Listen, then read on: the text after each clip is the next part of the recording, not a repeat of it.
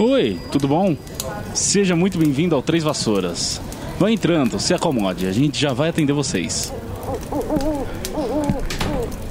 Rosmerta, por favor, separa lá mais cadeira.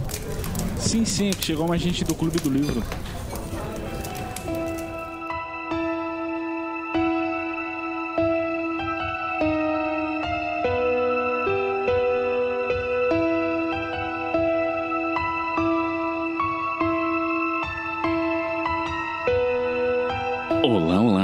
Seja muito bem-vindo, seja muito bem-vinda de volta ao Três Vassouras. Acomode-se em uma poltrona confortável, pegue sua cerveja manteigada, porque hoje voltamos à ativa com a segunda temporada. Eu sou o Thiago, vulgo James, e hoje aqui comigo, como sempre, para fazer desse início de segunda temporada uma verdadeira premiere, ela, Heloísa Angeli. E aí, ouvintes, tudo bem? Espero que estejam todos super empolgados, tão empolgados quanto eu para essa nova temporada. É, se os ouvintes estão ou não, eu não sei. Eu sei que eu tô com toda certeza. Olha, assim, eu não sou muito de me empolgar com as coisas, ter expectativa, mas eu vou confessar aqui que para essa segunda temporada eu tô sim, eu tô confiante, tô botando fé. É o hype é real, é o, a jamanta do hype é real. Porque, gente, vocês sabem, né? Eu tenho algumas ressalvas aí com Pedra Filosofal e eu fico pensando cá com meus botões imaginários. Se a gente conseguiu fazer uma baita temporada com um livro medíocre, que é que nem foi com Pedra Filosofal, imagina agora com um livro bem estruturado, bem escrito. Oh, meu, você odeia Pedra Filosofal também, sabe? Ela, calma, calma. Não é que eu odeio Pedra Filosofal, eu não, só... você só não para de reclamar do livro, tadinha. só não. É, eu só não acho que ele é um bom livro, mas enfim, né? E agora todos os fãs de Pedra Filosofal, né? Vão desligar o podcast. Não, gente, fica aí, calma. Pense que sem o Pedra Filosofal, os outros livros não existiriam, porque ia ser muito estranho. Não, sim. Eu aprecio o valor do Pedra Filosofal enquanto alicerce pro que vem depois, mas o livro em si eu não acho tão bem estruturado, gente. Por isso, justamente. Eu te entendo, eu te entendo. Eu tenho o mesmo problema com a série A Torre Negra do Stephen King. Eu tô pensando em reler, mas eu tô pensando em pular o primeiro livro. De tanto que eu não gosto. E a gente pode aplicar isso para várias coisas. A gente pode explicar, aplicar isso para é, uma nova esperança. O que é uma nova esperança? Hunger Games? Não, Star Wars. Ah, tá, Star Wars. Nossa, cara, não, Star Wars foi uma coisa apagada da minha mente. Você tava falando que eu tenho memória ruim, né? Eu acho é. Star Wars meio. Não, isso. Nossa, os, os, fãs vão me cancelar. Eu acho é. Star Wars meio chato. Ixi. E aí pronto. eu esqueci de tudo. Eu achando que eu ia ser cancelado porque falei mal do. É, eu vou ser mais cancelada. É, pelo menos a gente vai ser cancelado juntos. A gente vai fazer só. o podcast 3 cancelados. É, já não basta a gente, na visão de alguns, defender uma transfóbica, né? Ainda tem isso. A gente ainda tá atacando uma das Nossa, sagas mais Não, mas a gente não defende a Rowling, hein? Pelo amor de Deus. É, é. Não, é. Engraçado. Não, já, já, que a gente entrou na seara, vamos, vamos embora então. Porque assim, é, a gente sempre deixou bem claro, no nosso piloto a gente fala isso, que a gente é contrário veementemente a todas as atitudes da Rowling, que a gente só analisa a obra enquanto a obra, blá blá blá. E é a postura que a gente tem. Diferente de algumas páginas que ainda hoje, sei lá, são páginas voltadas pro mundo Potter, mundo bruxo e tal. Só que chega aniversário da Rowling, estão lá dando parabéns. A, a Rowling ganhando sei que prêmio, estão lá parabenizando por tal prêmio. Então, tipo, algo de errado não está certo, sabe? É, mas não é a nossa postura aqui. Não, definitivamente. Acho que nesse episódio mesmo a gente vai ter muitas críticas e leituras conscientes aí desse logo no primeiro capítulo, né? Sim, com toda certeza. Então, já que a gente falou do capítulo, quem é, afinal, a propósito do episódio de hoje, bora, bora falar então? Bora, vamos lá.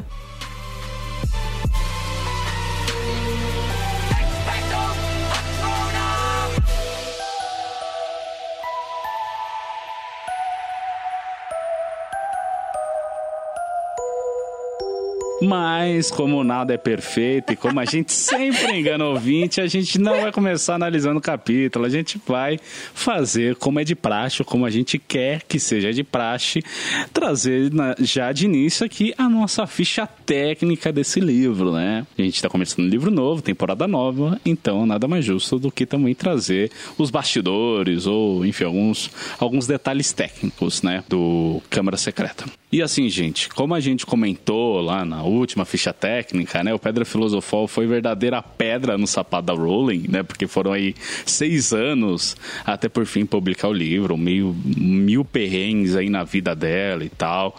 É, pro segundo livro as coisas foram mais fáceis, né? Para começar, o segundo livro já tinha metade pronto quando Pedra Filosofal foi publicado. Então, né, as coisas estavam muito mais fáceis aí para nossa querida, nem tanto assim, Rowling não é mesmo? Então, querida. Só que ao mesmo tempo, por mais que o livro já tivesse bem adiantado, né? Como o primeiro livro foi um baita sucesso de crítica, de vendas tal, teve-se uma expectativa muito grande para a sequência. E aí a escritora estava um tanto insegura, né, de justamente sobre esse hype, de, de fazer um livro altura e tal. Então ela fez assim: é, primeiro que nada, ela terminou o primeiro manuscrito, né, no prazo estipulado pela, pela editora, pela Bloomsbury, e depois que entregaram, falaram que estava tudo certo, ela falou: ah, não, mas eu quero dar uns retoques aqui. Aí ela pediu o manuscrito de volta e ficou assim, só seis semanas trabalhando trabalhando em cima desse manuscrito. Então, Nada, né? É, foram só um mês e meio aí dela retocando. Ai, mas Thiago, te falar que se você pensar que o Leonardo da Vinci entregou a Mona Lisa, aí ele pediu de volta, ele ficou acho que mais 20 anos com essa pintura e ele morreu sem terminar, acho que seis semanas não é nada. Peraí. Podia a, ser pior. A Gioconda tá, é uma obra inacabada? Uhum. Cara, não parava de polir aquilo. Caraca. Ele morreu sem terminar. Ah, é, é o tal negócio. Uma hora você tem que largar a mão, né? Que nem eu tava comentando Aí era mó fake news, né? Algum ouvinte falou, gente, isso não é verdade. Não, mas tem coisas gente, que é assim, a, a né? fonte dessa informação são as vozes da minha cabeça, tá? mas eu lembro de ter ouvido essa história. Não, assim, pode ser que esse teu exemplo que você deu não seja verídico, né? Precisa novamente. Pode ser anedótico. Aham. Uhum. Mas é a coisa mais natural do mundo. Eu e a Elo, a gente já tava comentando, né, de coisas que a gente tentou produzir e tal. E, mano, uma hora você tem que largar a mão, porque senão você vai revisar e revisar e cada hora vai ter uma coisa nova para se acrescentar e tal, mano, let it go, sabe? Você precisa de alguém falando, amigo, para, já tá bom. Você sabe? precisa da Elsa, né? É, exato. Mas de qualquer forma, é, a gente tem alguns highlights aí, né? Alguns destaques dessa revisão da Rowling, né? Do, do Câmara Secreta. E basicamente foram coisas que ela cortou, né? Claro que ela deve ter ajustado algumas coisas do texto em si, né? Reformulação de algumas frases e tal. Mas com relação a cortes, a coisas que ela deixou de fora, a nossa querida Wikipédia destaca duas delas. Sendo que a primeira seria uma canção interpretada pelo fantasma Nick Quase Sem Cabeça, que acabou ficando de fora da versão final, né? Essa canção, de nome A Balada de Nick Quase Sem Cabeça, ela está disponível hoje no e-book Hogwarts, um guia imperfeito e impreciso. Então, se vocês quiserem ver como que é a letra dessa canção, tá aí nesse e-book. E esse e-book, inclusive, ele é meio que uma síntese de praticamente tudo que foi publicado no Pottermore. Então, assim, se você é fãzão de uma fanfic mais fanfic mesmo, tá ligado? Você é bem capaz de você gostar desse livro aí.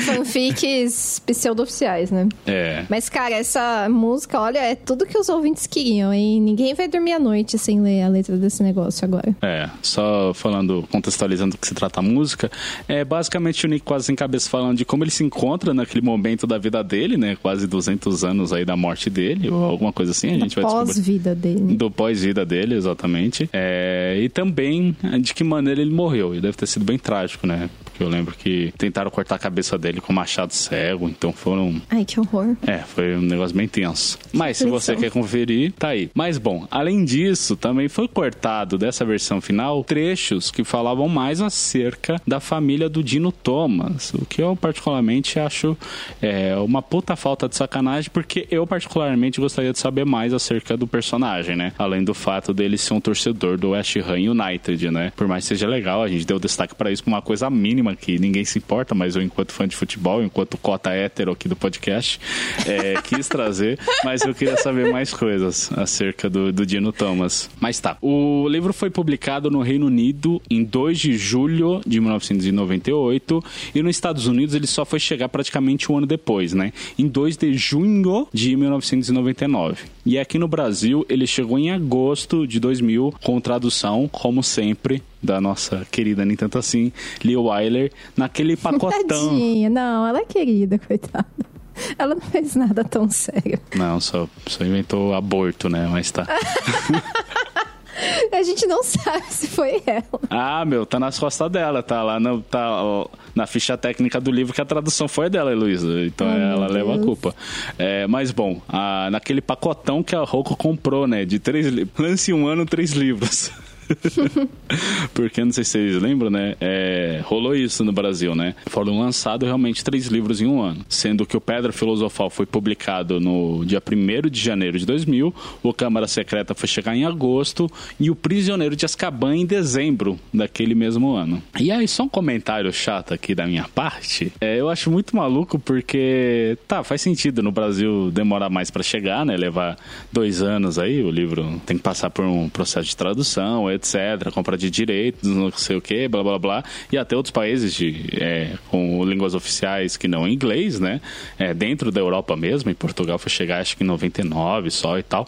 Mas, mano, por que que nos Estados Unidos, que é a mesma língua que é falada no Reino Unido, só foi chegar um ano depois? Tipo, o que, que aconteceu aí, tá ligado? É muita treta editorial, com certeza, né? Porque realmente impressiona um, um país de mesma língua ter demorado tanto, né? Mas de qualquer forma, o segundo livro seguiu aí no sucesso do primeiro. Segundo a nossa querida Wiki, alguns destaques da recepção desse livro lá fora foram que ele foi considerado, tipo, com uma estrutura muito parecida com a do anterior, né? Aquela vibe de investigação policial. E também que é um livro que agrada crianças e adultos. E algumas críticas foram feitas às partes mais assustadoras do livro, indicando que são, tipo, realmente assustadoras pro pu- público infantil, né? E assim, pra não confiar só na Wiki, porque vamos falar, né? A Wiki é ma- uma coisa maravilhosa, uma referência bem rápida ali, mas pode conter erros, né? A gente foi dar uma olhadinha nas é, resenhas que estavam listadas na bibliografia desse artigo. Só que é bem difícil de abrir essas resenhas que estão arquivadas, coisa muito antiga, assim. Não só resenhas, né? Mas notícias em geral que são antigas. Mesmo assim, a gente conseguiu abrir a, uma resenha escrita pelo Charles de Lynch na revista canadense Fantasy and Science Fiction. E essa resenha saiu no ano 2000. Nela, o autor elogia o livro, falando que a leitura, tipo, realmente não é direcionada para uma idade específica, apesar dos protagonistas serem jovens, né? Confirmando que realmente estava escrito no artigo. E ele fala que o vilão do livro foi muito bem construído e ele ficou surpreso, assim, com o plot twist aí, né? Ele também disse que já sabia que era uma série de livros na época e que cada um seria mais maduro. Então ele acha, ele achava, né, lá no ano 2000, que a experiência seria tipo ver os filhos dos vizinhos ou dos amigos crescendo. É, pelo que rezam as lendas, né? Eu ponho toda a culpa aqui é, no podcast Estação 93 Quartos, porque eu peguei essa informação com eles, né? Quando eles fizeram a análise do, do livro A Câmara Secreta. Aparentemente, parte do público não recebeu, assim, com muito bons olhos esse segundo livro, por, na concepção dessa galera, ele ser muito pesado. Pesado no sentido de ter cenas fortes, é, de, de ter menções a coisas que não seriam próprias pro público infantil. E quanto a isso, eu acho que eu vou ter que dar uma de Glória Maria aqui e não poder opinar. Não, que Glória Maria? Tô louco das ideias. A, a Glória Pires. Desculpa, Isso. Glória Maria. Tadinha, a Glória Maria tem nada a ver com o rolê.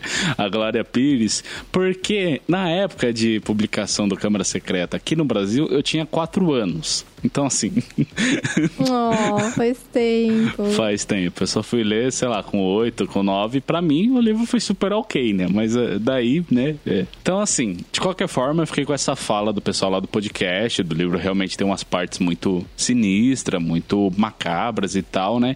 E eu acho que cabe até da gente, de mim e da Heloísa, de conforme a gente ir analisando esse livro, é conferir se é verdade esse bilhete, né? Se realmente é isso, se essas cenas realmente são pesadas e tal, ou se é caô, sei lá, de uma galera mais conservadora e tal, porque tem muito esse pensamento também, né? De, ai, porque mencionou sangue, sangue não é próprio pra criança e tal, ou, ai, falou em morte, morte, é, criança não pode saber de morte, sabe? É, cara, eu lembro que eu tinha uma amiga que tinha outra amiga que eu não cheguei a conhecer e os pais dessa amiga da minha amiga não deixaram mais a menina ler a partir do quarto livro, porque eles eram evangélicos e eles acharam que o livro, assim, tava muito satânico. Mas no segundo livro eu acho que ainda podia, então eu não sei. E eu não consigo lembrar de nenhuma resenha da época, porque, nossa, no ano 2000 existia uma coisa chamada revista. e eu lia, assim, sabe? Mesmo sendo criança, eu não tinha o que fazer, mexia e lia uma resenha ou outra. Tem algumas coisas, às vezes, que eu lembro. Mas dessa recepção aí do segundo livro, eu só lembro da minha bolha mesmo. O pessoal lia. Uhum. Não, não tinha muito problema. Até porque o que, que é pesado também, né? Eu lembro no próprio primeiro livro tem uns trechos que a gente fica meio assim, tipo, caralho, esse trecho é, é sinistrão mesmo, né? Que nem quando É, tem, tem uns pedacinhos lá, né? o Quirrell bebendo sangue de unicórnio, sabe? É Isso feio, é feio. É, então. Mas bom, aí eu já apontou, só vou ficar repetindo aqui que nem um papagaio velho, mas. Repete aí então, meu. Mas é isso, a gente realmente tentou ir atrás dessas notícias arquivadas. Só que, gente, Harry Potter é carne de vaca, tá ligado? Virou, mexeu, tá saindo notícia. Tipo, hoje fazem 20 anos desde que saíram os filmes e toda semana tem uma notícia nova de ator que fez não sei o que, de atriz que sei lá das quantas. Então, assim, é um trabalho de garimpo muito forte, sabe? Realmente você tem que cavar fundo. Imagina pra chegar lá no longínquo ano de 2000 pra realmente ter alguma ideia disso. Só se, sei lá, fazerem, não sei, 20 anos de A Câmara Secreta e aí falarem como que foi na época e tal. Então, enfim, acho que a gente pode ficar realmente é, ter essa impressão, né? Talvez uma possível fake news ou não, não sei. E realmente vai ser verdade, sabe? Então, a gente vai também com essa proposta para esse segundo livro, junto com a análise de modo geral, trazer os tropos e blá blá, blá toda aquela papagaiada que a gente já faz aqui de sempre. Olha, eu acho que já tá bom esse bloco, né? Porque assim, a gente trouxe ficha técnica, a gente trouxe bastidores, a gente trouxe boatos, fake news. Eu acho que dá pra finalmente começar o livro, porque imagino eu que os ouvintes devem estar bem ansiosos aí, né? Ah, é, meu, já deu, né? Vamos lá. Seguindo.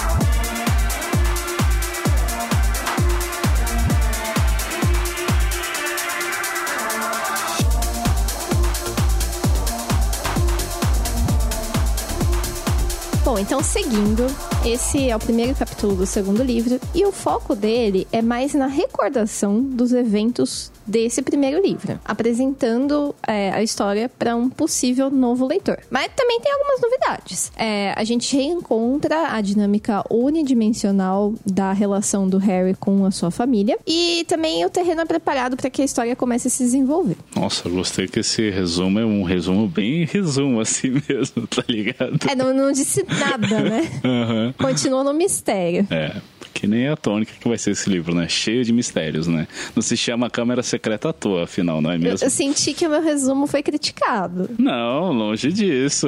Eu julgo as pessoas, imagina. Depois de você repetir o que eu já tinha dito no bloco anterior, meu resumo foi criticado. Não, mansplaining, gaslighting, interrupting, o que, que eu vou fazer agora, né? Seu tóxico.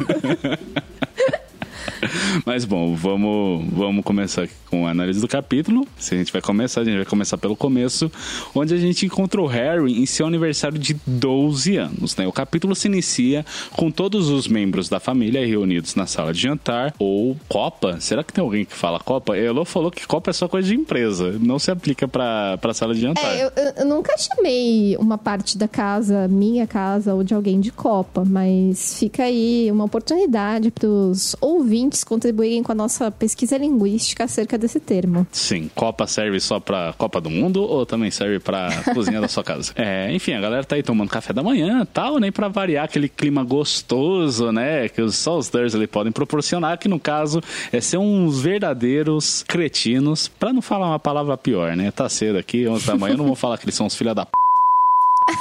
Você falou, caramba. Mas bom, é isso. Eles estão, pra variar, sendo com o Harry, né? Porque assim, depois de ter terminado o ano letivo em Hogwarts, o Harry voltou pra Rua dos Alfineiros pra passar as férias com os Dursleys, né? E eu gosto que eu nunca falo Dursley certo, né? Incri- Eu falo qualquer coisa, menos... Ah, eu achei que você tava falando certo. É? Eu ouvi mal, então. Nossa, me deu a impressão que eu falei, tipo, sei lá. Eu acho que é os Dursley. Os é? Dursley, sim, ok. É, e bom, o Harry não podia estar mais infeliz com né, nessas férias com a família dele. A cena que a gente tem do café da manhã é só uma gota nesse oceano de escrotidão e maus tratos que só os Dursley são capazes de proporcionar. Porque assim, gente, além deles já terem, é, tratarem o Harry como se fosse, o próprio capítulo fala, né, um cachorro fedorento que entrou para dentro de casa. Ai, que horror.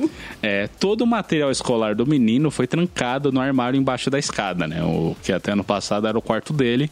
Além disso, a própria corujinha Edviges passa o tempo todo trancada dentro de sua gaiola com, com, com cadeado, gente, sabe? A bicha não tem nem liberdade pra, pra nada, sabe? E deve ficar o quarto também deve ficar bem fedido, né, tadinho? Porque. Isso aí é maus tratos. É, maus tratos tal. Tem toda a parte da questão higiênica também que a gente precisa pontuar aqui e tal. Não, cara, esse negócio de pássaros, você sabe que é bem perigoso, assim, manter pássaros em ambientes fechados e tal, assim, perigoso para a saúde humana. Não tô nem levando em consideração a saúde animal, mas pra saúde humana, os, os pássaros realmente não pode, assim. Gente, se vocês têm um pássaro num quarto, ponham ele num jardim, num ambiente aberto, não durmam com o seu pássaro. E não põe em gaiola também, né, gente? Meio é, preferencialmente não tenha pássaros em gaiola, né? Mas enfim, se alguém resgatou uma coruja aí que não pode ficar sozinha, se cuidar sozinha. E o Harry até tenta argumentar com, com o tio Walter que a, a Edwige está enfaixada, né? Porque ela passa justamente o dia inteiro presa e tal.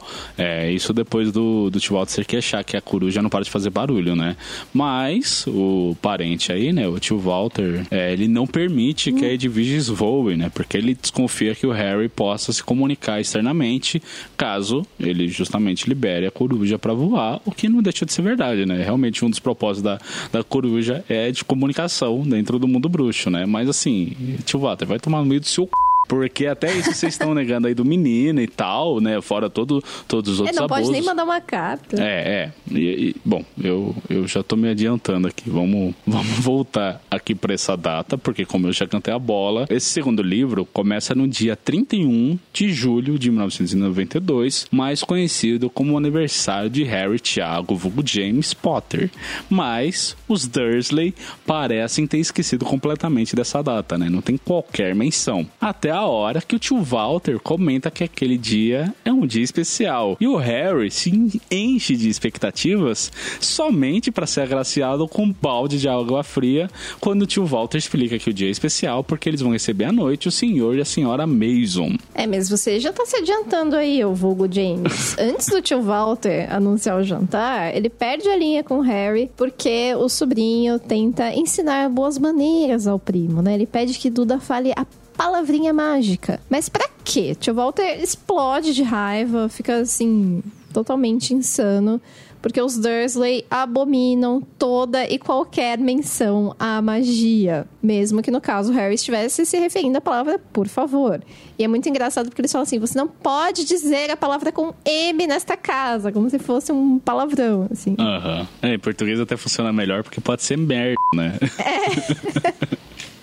Pode. E assim, é no mínimo cômica a, reação de cada um dos três, né? Tia Petúnia tá lá toda como uma lady inglesa, solta apenas uma exclamação, cobre os lábios com as mãos. O Duda desmaia e o tio Walter fica aí gritando maniacamente. Não, é muito louco, é louco. Ele fala com todas as letras. Eu avisei, não vou tolerar a menção da sua anormalidade debaixo do meu teto. E é claro que no contexto do diálogo, essa tal anormalidade que o tio Walter tá falando é com relação à natureza mágica do Harry. Só que a gente pode aplicar a qualquer discurso de intolerância, né? a gente pode chegar à conclusão, quer dizer, já está bem mais claro, mas a gente quer destacar aqui que o tio Walter é por essência um boomer. Coitados dos boomers. Todos os boomers são preconceituosos. Ah, Caramba. cara, é um ou outro, assim, que, né? É, mas a, a, maioria, infelizmente, confirma o estereótipo de geração aí. São cheios de preconceito.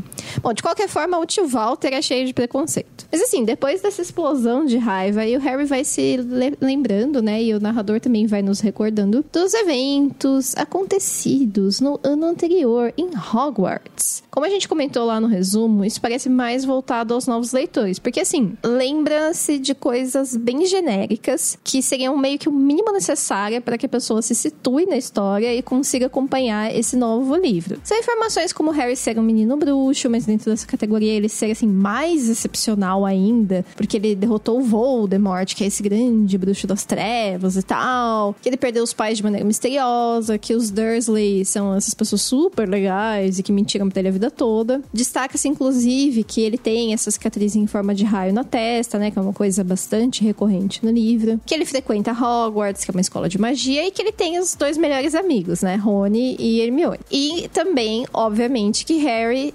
enfrentou Voldemort de novo no ano anterior na sua escola. Por aí vai, sabe? É mesmo um resumão do livro, mas assim, sem muitos detalhes. Um apanhado de coisas que a narrativa achou importante ressaltar. Para as fãs de Supernatural, é, rolou um A Estrada até aqui, nesse momento, né? Saudade de de Sobrenatural e a estrada até aqui, tocando Carol Ai, meu, saudade. Ah, é vou, vou ficar ouvindo essa música no repeat depois que a gente gravar, que eu, eu fiquei com muita saudade. Eu gosto muito. Mas assim, apesar dessa recordação de eventos parecer meio repetitiva, eu achei bem feito, sabe? Não é uma coisa forçada, ela é bem integrada à história. Realmente parece que Harry tá lá chateadão nas férias dele, ele vai pensando no, no ano passado, e aí o narrador vai entrando e dando uma ajuda também. Eu achei que ficou uma coisa decente. É, assim, mais ou menos, mais Não ou ficou. menos.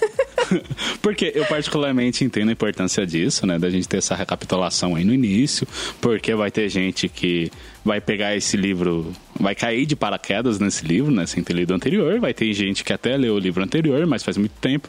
Então meio que serve para ambas, ambas pessoas, assim, sabe? Mas assim, principalmente se você relê os livros maratonando, por assim dizer, pode ser um tanto maçante, né? Porque essa recapitulação, esse a estrada até aqui, tomou mais de uma página. Aqui na minha versão PDF que eu tenho, imagino o, o PDF, é, as páginas são é maiores, né? É tipo um A4 grandão, tá ligado? O livro imagino que tome mais páginas, né? Mas, bicho, no final das contas, é só um recordatório, tá ligado? E é muito comum que isso aconteça em livros infantis. Não é particular de Harry Potter, sabe? Percy Jackson, eu lembro que você tá na segunda saga e o... tem trechos que tá te rememorando lá do, dos primeiros livros e tal. Então, assim, é super comum. E eu acho que tem gente que reclama de barriga cheia, tá ligado? Porque tem recapitulação e tal, mas, mano, é uma ou duas páginas que você vai virar, tá ligado? Mas tem gente que não fica ofendidíssima, fala que toma muito tempo da leitura dela, essa, esse, essa recapitulação, sabe? Então, mano. Não, mas assim, na boa, podia ter um, um espaço separado mesmo, né? Tipo no livro anterior, porque assim daria pra pular. Eu faço muito isso com anime, né? Que anime, quando tem uma nova temporada, tem às vezes um episódio que é tipo uma colagem de recortes das partes mais importantes da temporada anterior. E eu sempre pulo, sabe? Uhum. Nunca. Não, agora que você falou, eu lembrei lembrei de uma série eu acho que esse era o caminho mesmo. Colocar um. A gente brincou com a Estrada Tech, mas podia rolar realmente um. Podia no... rolar um na Estrada Tech. É, no livro anterior, no começo do livro, que é tipo três, quatro páginas, resumindo tudo o que aconteceu, que nem tem no o ciclo A Herança, a série do Eragon. Ah, eu não li ainda, mas é. vou ler, vou ler. É. Ele tem, eu, quer dizer, posso estar inventando agora, mas eu tenho 70% de certeza de que rola isso no, no último livro, nos últimos livros, ou em todos os livros. Eu sei que tem um resumão, assim, pra, pra pessoa se rememorar. Ah, eu não lembro dos livros que eu li ter resumo, mas enfim, vou ler o Eragon. Eu vou deixar aqui no topo da lista. É porque assim, também rola, a gente já tá nessa seara, vambora, né? De ter muitas séries da Netflix que demoram um ano ou dois para sair a continuação, né? E aí quando você vai começar a nova temporada, ele meio que rola um VTzinho só resumindo tudo que aconteceu na temporada anterior, né?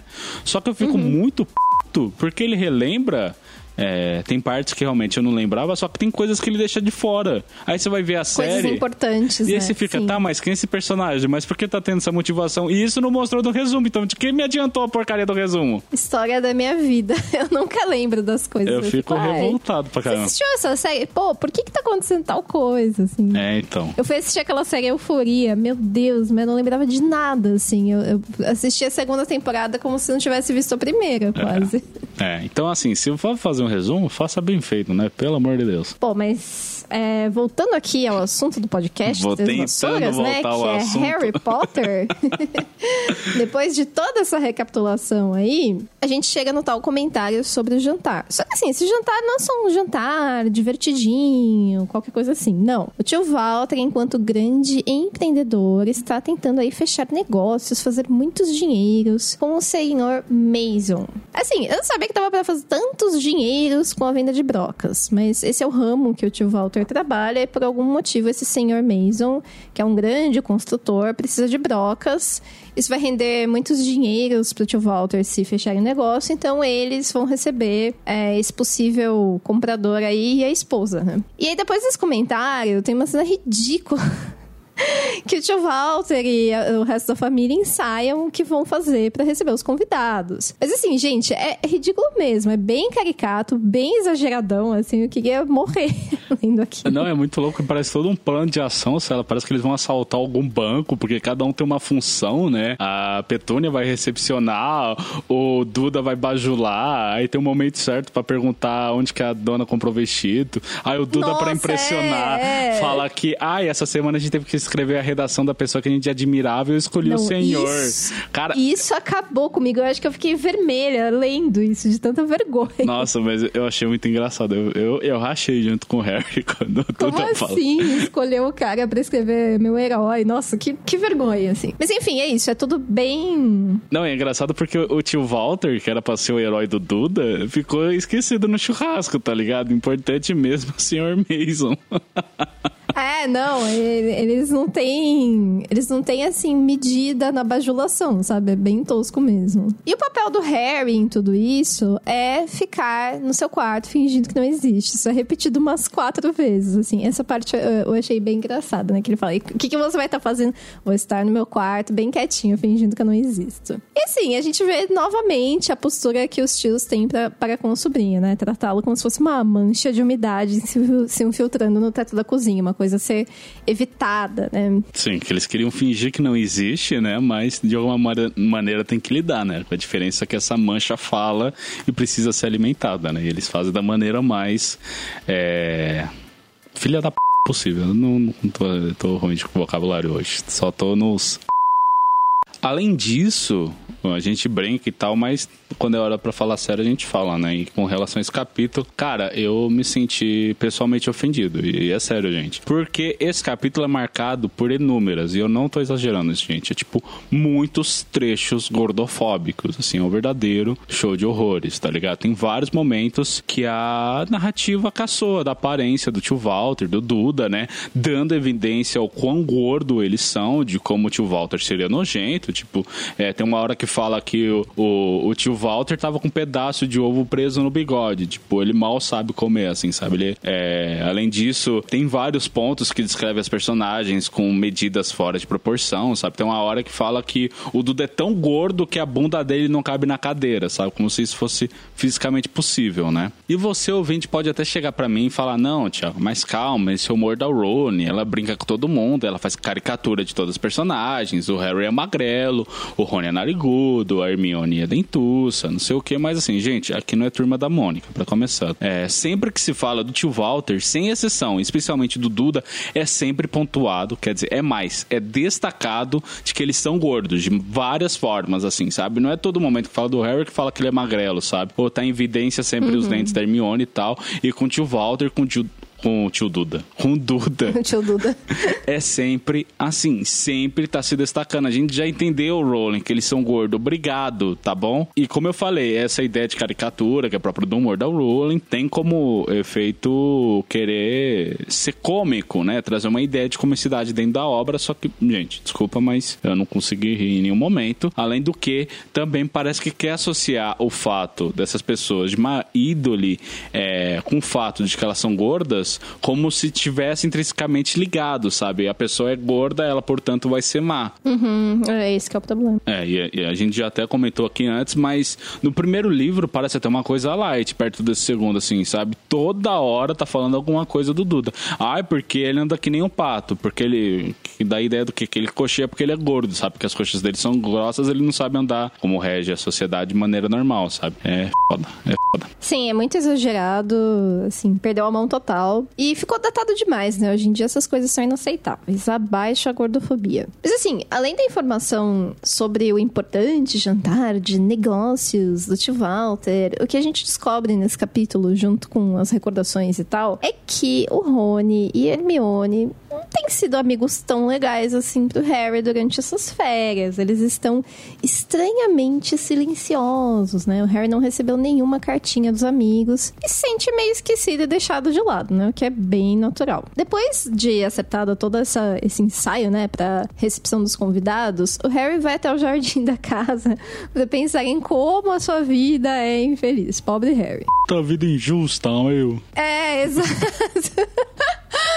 E ele tá lá, né, distraidamente olhando para uma Seb, até que ele toma um sustão, porque a Seb estava olhando de volta. Como assim, né? Mas sim, o Harry jura que viu dois olhos enormes verdes o observando por entre as Sebes. Mas o menino nem tem tempo assim de absorver o que aconteceu, porque já aparece o primo Duda, né? Super legal, para importuná-lo, pegando no pé dele, falando que sabe sim que é aniversário dele e que ele não recebeu nenhuma carta tal, fica lá caçando dele. Mas a bravata do primo logo acaba também, porque o Harry ameaça atacar fogo na Seb e solta umas palavras aleatórias, tipo ocus pocus, squiggly wiggly. E aí o Duda fica morrendo de medo, sai correndo em disparada, tal qual a criança mimada que ele é, para junto da mamãe. Nessa hora eu lembrei do Kiko, sabe? Acho que a Chiquinha fala, É. fala tudo pra sua mãe, Kiko. Meu, exatamente. O, o Duda tem bem essa vibe do Kiko, pelo menos nesse, nesses primeiros livros que eles são mais novinhos. Uhum. É, tem hora que ele faz birra, que é pra justamente é, conseguir o que quer, né? A gente viu isso no livro anterior, quando ele fica choramingando porque quer mais presentes e tal. Só que, querendo ou não, ele é muito apegado aos pais, né? Que nem nesses momentos, e realmente, assim, ele tem pavor, né? né? O- os pais ficam o dia inteiro fazendo lavagem cerebral, falando que o Harry é malvadão, que vai tacar fogo nas coisas, que magia é uma coisa a mais, não sei o que, não sei o que lá. E ele realmente tem isso pra si, né? E o Harry sabe disso e se diverte às custas do primo, né? Falando que vai fazer magia e tal. Só que, e, e é o caso, né? Ele faz isso agora, ele brinca de novo. Só que essa brincadeira acabou saindo caro, né? Porque logo a tia Petúnia aparece e obriga ele a fazer uma série de atividades embaixo de um sol escaldante, né? Aí a gente tem.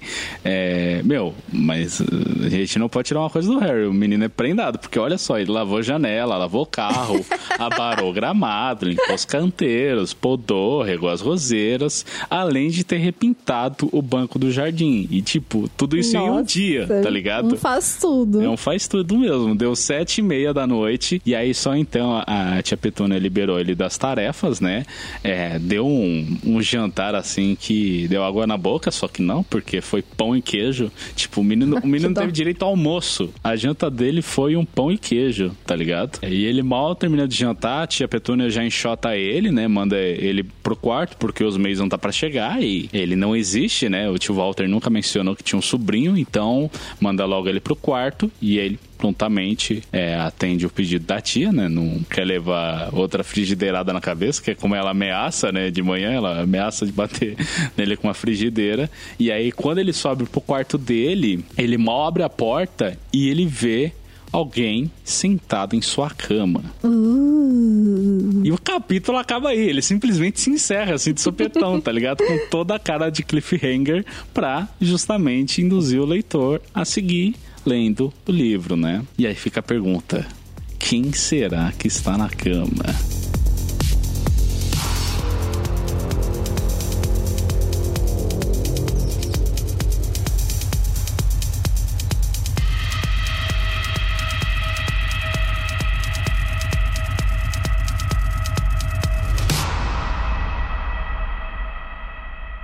E vamos agora para a nossa database Nossa Senhora com meu Deus Dursley. Momento você tem os olhos de sua mãe.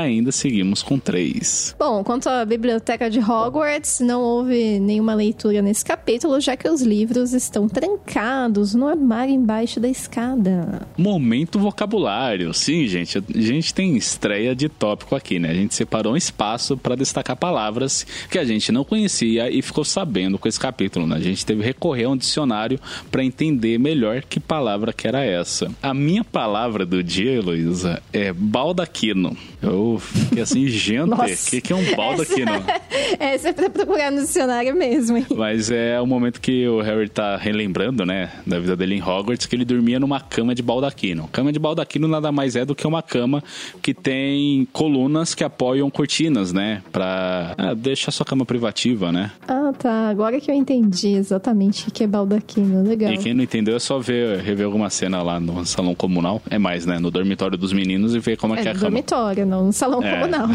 galera dormindo na- no salão comunal. Não, é, mas é só ver a cama dos meninos lá. Tem esse suporte, essas colunas com cortinas em volta, né? Que a galera pode fechar pra. Enfim, parece bem chique. Um dia eu vou ter uma cama assim. Não, isso deve ser muito quente. Isso tem que ser num país bem frio. É, só na Escócia mesmo, Não vai né? prestar. Você vai ficar. Nossa, você vai ficar numa sauna no meio dessa cortina. Mas enfim, a palavra que eu destaquei. Não é que eu não conhecesse, mas eu acho que eu devo ter ficado bem confusa lendo isso quando criança. É a palavra sebe.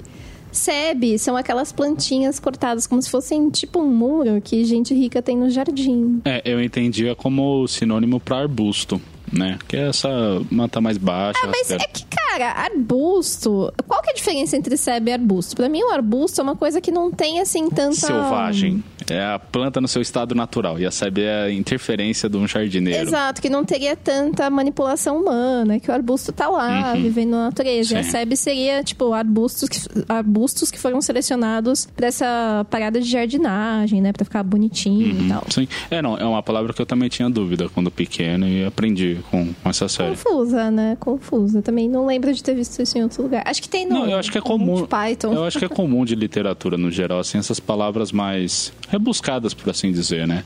O que é muito bom. A gente zoa muito que a, a linguagem que a Wyler aplica nos livros é muito rebuscada e tal. Não, e a Rowling também, viu, gente? Harry Potter, pra não, não, não dá pra ser o primeiro livro que você vai ler em inglês, sabe? É, a gente já teve essa discussão antes, mas eu acho engraçado que tem gente que fala que a, a escrita da Rowling é muito mais simples no original. Mas enfim, de qualquer forma, é, pode ser um, um obstáculo, mas também é muito bom, né? Você acaba enriquecendo seu vocabulário aí. A gente vai trazer muitas palavras aqui que acho que a gente já, já sabia hoje, mas aprendeu com o livro.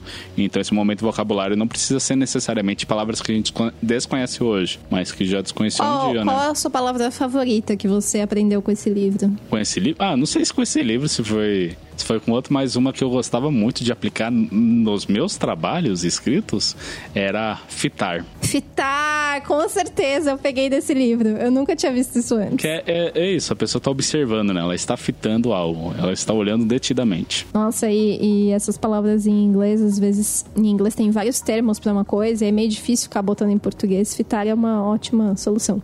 A palavra que eu mais curto, assim, da, da série, de forma geral, é estiolado, que é uma planta que cresceu, assim, no escuro. Ela fica amarela e grossa, assim, sabe? Essa palavra é usada para descrever algumas pessoas no decorrer da série, entre elas o professor Snape. É, eu lembro que você destacou isso no, no último episódio 17, eu acho. Mas enfim. Placar especial do capítulo: vezes que Harry foi lembrado para se comportar no quarto. Caso foram três. Coitado. Pontos ganhados e perdidos para as casas de Hogwarts. Nenhum, né? Porque tá todo mundo de férias. Personagens importantes vistos pela primeira vez, não teve ninguém novo. E criaturas mágicas presentes no capítulo. Só se contar a pobre da Edviges presa aí na gaiolinha. É, e os dois olhos do arbusto. O arbusto com olhos. Arbusto com olhos. Boa. É. Artefatos mágicos não teve. E feitiços presentes no capítulo ficou aqui em negação pra Heloísa. Ocus Pocos conta como feitiço? Acho que não, né?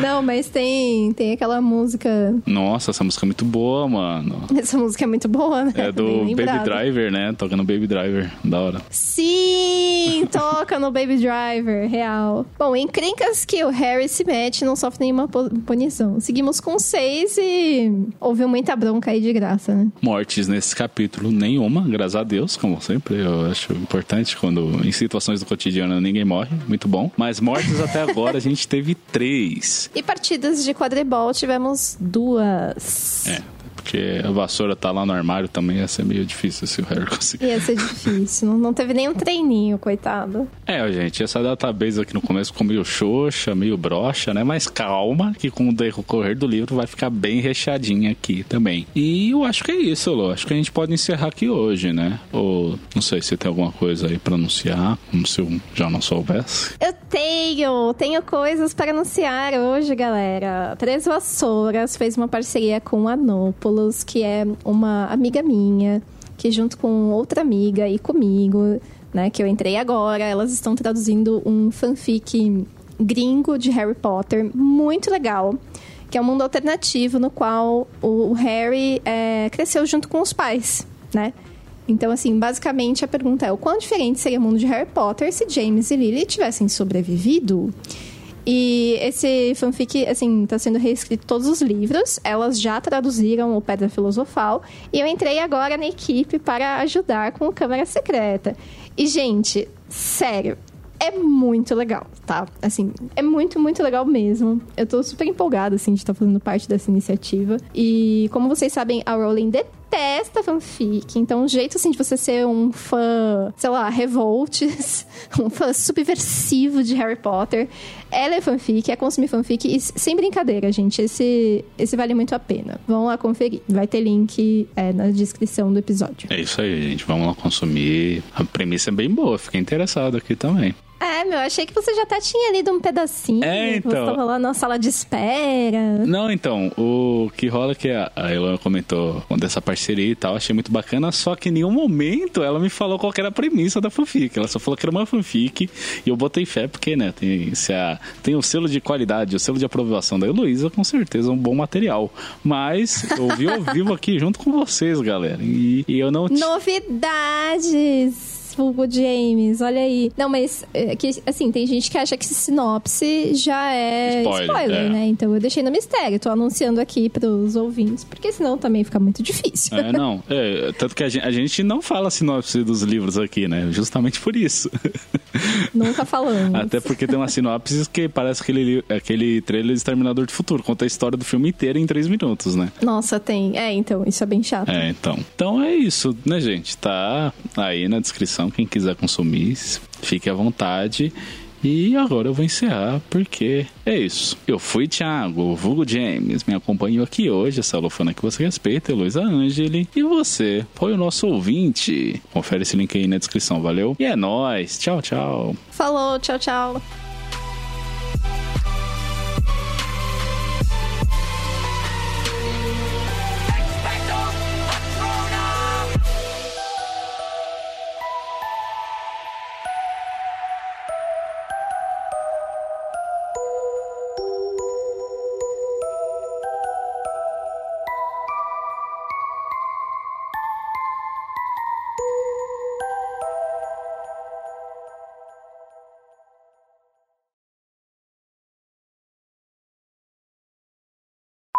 Me dá uma palma, Thiago. Me dá uma pô, uma Elo. Pô, sabe o que eu tô lembrando agora? Que a, ge- a gente não faz mais estalo, né? Então me dá um estalo, vamos ver. Você sente falta do estalo, Elo? Não, você pediu. Não, um aí, eu Thiago. comentei que fazia tempo que a gente fazia estalo, né? Não, faz aí, faz aí. Quero Mas- ver esse estalo, então. Tá, bom.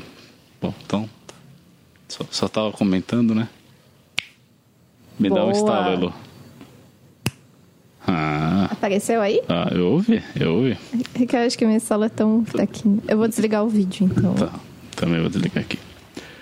Beleza, o Audacity tá tudo certo. Parece que ele está funcionando. Ai. Se apresenta aí. Oi, eu sou o Thiago. Todo mundo fala, oi, Thiago, faz cinco dias que eu... E por algum motivo, esse senhor Manson é um grande construtor, precisa de brocas, e isso aí vai dar muitos dinheiros se o negócio for fechado, né? Oi, Lô, você no chatão aqui é senhor Manda. Mason, não Manson, não é o É Char... Mason. Não é Charles Manson. É Ah, é Mason? Como é que você sabe? porque tá no livro? Cara, mas eu não sei. Pra mim que era Mason. Sério, é porque Mason é nome próprio, né? Não sei. É, Não sei mesmo. é eu- conheço os... Bom, mas... Você é, conhece um Mason? Conheço o Mason Mount, é, ponta direita. Quem é Mason Mount? É o meio campista do Chelsea. É... Ah, ah, não. Então vamos lá. Então, então vamos no Mason Mount. Mas voltando aqui, né, ao podcast Ca- Três o cara Vassouras. só tem referência de futebol, é incrível, né, mano? Ele não sabe falar de outra coisa. Puta... Imagina, eu achei importante. Eu, eu, eu não tô achando engraçado. Ah. achei uma boa referência. Ah, é tá. Mason. Mason. É.